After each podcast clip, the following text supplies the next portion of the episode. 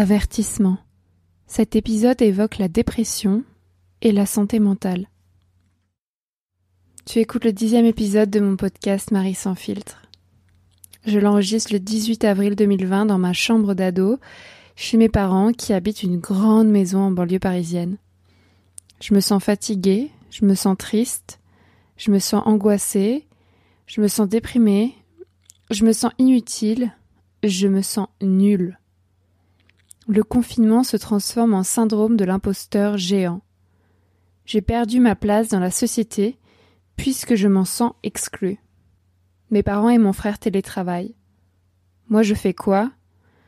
J'écris, je dors, j'envoie des mails, je regarde Sex Education, je pleure. Aujourd'hui je te parle de dépression.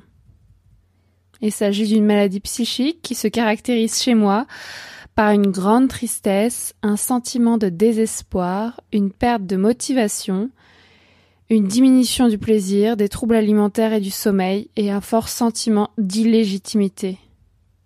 Je pense à la mort, mais je n'envisage jamais le suicide. Je me définis comme dépressive. Dans ma vie d'adulte, je vis plusieurs crises dépressives graves. Le confinement actuel en constitue-t-il une nouvelle? Je ne sais pas. Je me souviens pas du premier jour de la dépression. Quel jour je me sens plus déprimée qu'un autre Je prends des antidépresseurs pour la première fois en octobre 2018, à la suite du harcèlement sexuel que m'impose un collègue alors que je travaille à l'agence France Presse.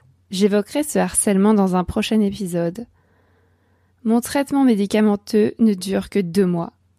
Les anxiolytiques me détendent. Je repose les pieds sur terre. Les antidépresseurs éloignent la dépression et me transforment en légume. Je ne mange plus, je dors. Je ne réfléchis plus, je perds la mémoire. J'arrête les antidépresseurs lorsque je ne me reconnais plus. Je passe un moment difficile lors du sevrage en décembre 2018. L'affaire Thomas contrarie ma guérison. Si tu ne connais pas l'affaire Thomas, je te conseille d'écouter l'épisode 5 de ce podcast qui s'appelle Je suis amoureuse. Je me sens plus dépressive depuis début 2019, simplement anxieuse. Je me souviens du premier jour de la dépression. Automne 2014. Je suis en Russie, j'ai 20 ans, je vis dans une chambre exiguë avec une camarade allemande sur le campus de l'université, situé à une heure en métro du centre de Moscou. Le quartier me déplaît, la météo est grise, j'ai froid dehors. Je ne ressens aucune chaleur dans l'université, les cours m'ennuient et je peine à parler russe. Je quitte mon copain qui vit en Pologne.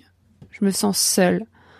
Euh, je couche avec un Français, je l'apprécie, pas lui. Il m'évite. L'hiver tombe sur Moscou.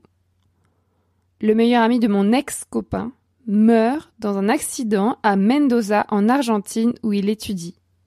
C'est mon ex qui m'apprend la nouvelle. Je m'effondre. Les semaines passent, je me rapproche de lui. Nous nous retrouvons à Riga, en Lettonie, pour un week-end. Nous nous remettons ensemble. Mon année en Russie s'adoucit. Je m'échappe régulièrement de Moscou pour retrouver mon copain en vacances en Europe de l'Est. Le froid s'estompe la dépression me quitte. Mon second épisode dépressif intervient un an plus tard. Je quitte définitivement mon copain à l'été 2016. Ce copain était d'ailleurs violent avec moi, j'en parle dans l'épisode 4 qui s'appelle Je sors avec un homme violent. Après notre rupture, je me sens seule et déprimée. Le célibat me pèse, je travaille dur à l'école de journalisme et à l'agence France Presse. Je ne me repose jamais. Du moins pas avant mon opération du genou qui intervient en septembre 2017. Je consulte des psychologues à Paris sans donner suite. Je rencontre un nouvel homme au centre de rééducation après mon opération du genou. Je couche avec lui et je ne lâche plus. La dépression me quitte. Le troisième et dernier épisode dépressif, je le vis après mon agression sexuelle en mars 2018. Tu peux écouter l'épisode 3 de mon podcast intitulé Il tente de me violer, je porte plainte si tu ne connais pas l'histoire. Je consulte ensuite plusieurs psychologues, psychiatres, psychanalystes sans trouver la bonne interlocutrices. L'une m'écoute sans intervenir, l'autre me fait la morale et me prescrit des antidépresseurs, la dernière se concentre sur mon histoire familiale sans travailler sur mon quotidien.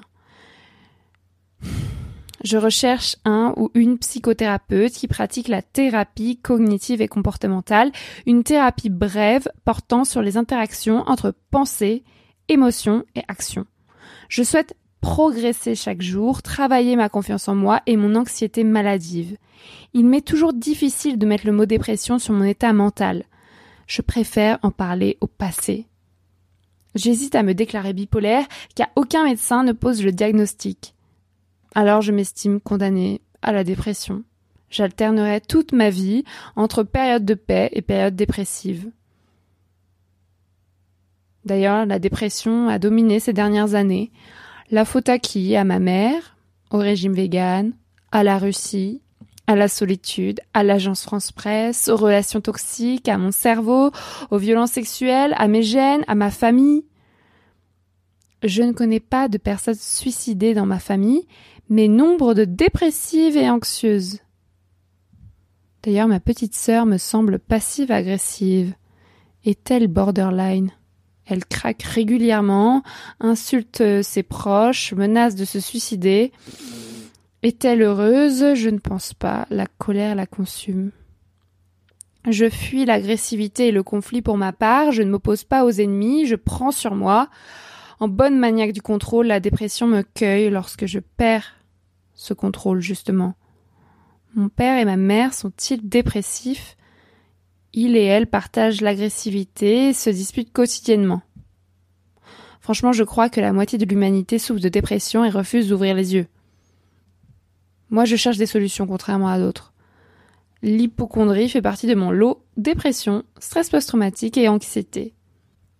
Cette dernière m'accompagne à chaque minute, elle m'épuise. Je dors 12 heures par jour pour récupérer. La nuit paraît infiniment plus douce que la vie. Je définis ma dépression comme ma non-confiance en l'avenir. Je me sens déprimée lorsque je m'estime incapable d'affronter la dureté de la vie. Je ne ressens plus de plaisir, rien que de la fatigue, d'où mon désir de sommeil permanent. Je ne pleure pas. Je ne trouve plus d'intérêt à la vie. Elle prend un goût de douleur et souffrance, je me sens inutile.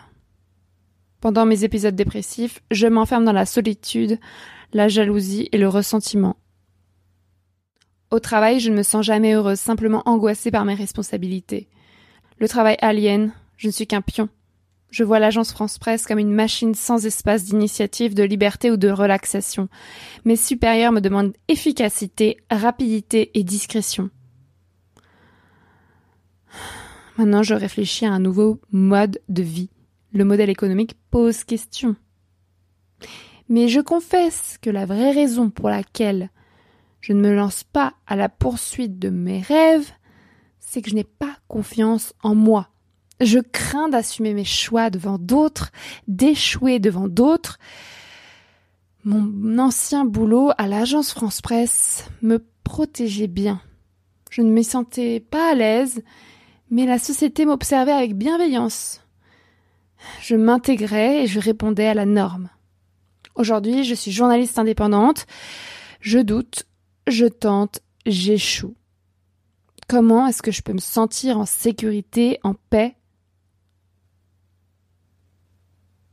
Je suis hyper efficiente Je suis bipolaire Ou bien j'ai une haute estime de moi, si fragile Elle casse en deux minutes.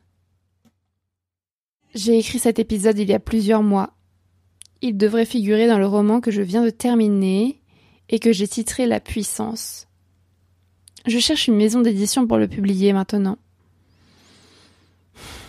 Aujourd'hui, j'ai peur que la dépression revienne, que je sois condamnée à reprendre des antidépresseurs. J'aime la vie et la souffrance, mais parfois je ne les supporte plus. Je consulte une psy tous les quinze jours depuis deux ans. Elle m'ouvre les yeux sur mes lacunes. Elle me donne des outils pour sortir des mauvaises passes. Mais le confinement m'enferme avec mes failles et je ne m'en sors pas.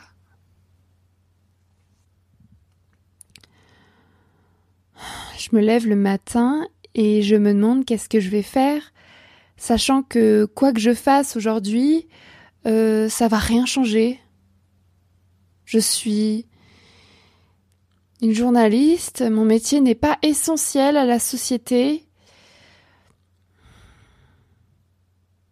Je vends une pige tous les douze mois en moyenne. J'écris un livre qui sera publié dans deux ans ou jamais. Je suis célibataire, personne ne m'envoie de messages pour me souhaiter bonne nuit ou bonjour. Mes parents passent pas mal de temps à me faire culpabiliser. Pourquoi est-ce que je ne cherche pas un vrai travail, un vrai CDI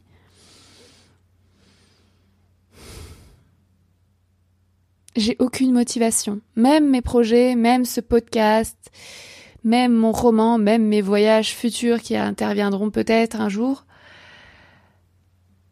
je n'ai même plus envie d'y travailler.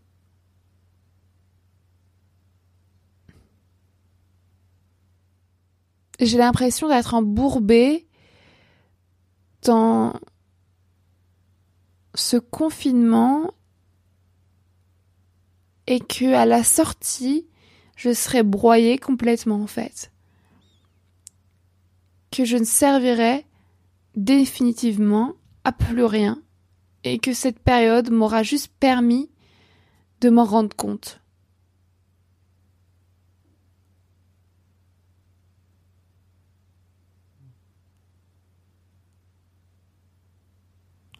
Je me sens seule en fait. Je me sens très seule. Et toi? Qu'est-ce que tu ressens?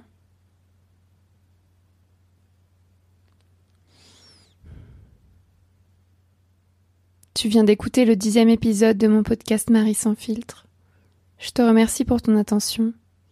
Maintenant, je t'invite à participer à ma cagnotte Tipeee, dont tu trouveras le lien dans ma description. Je sais, j'insiste, mais ce podcast est un projet bénévole pour l'instant et je ne peux le poursuivre sans ton aide. Allez, donne-moi de quoi payer ma psy. Merci, à bientôt.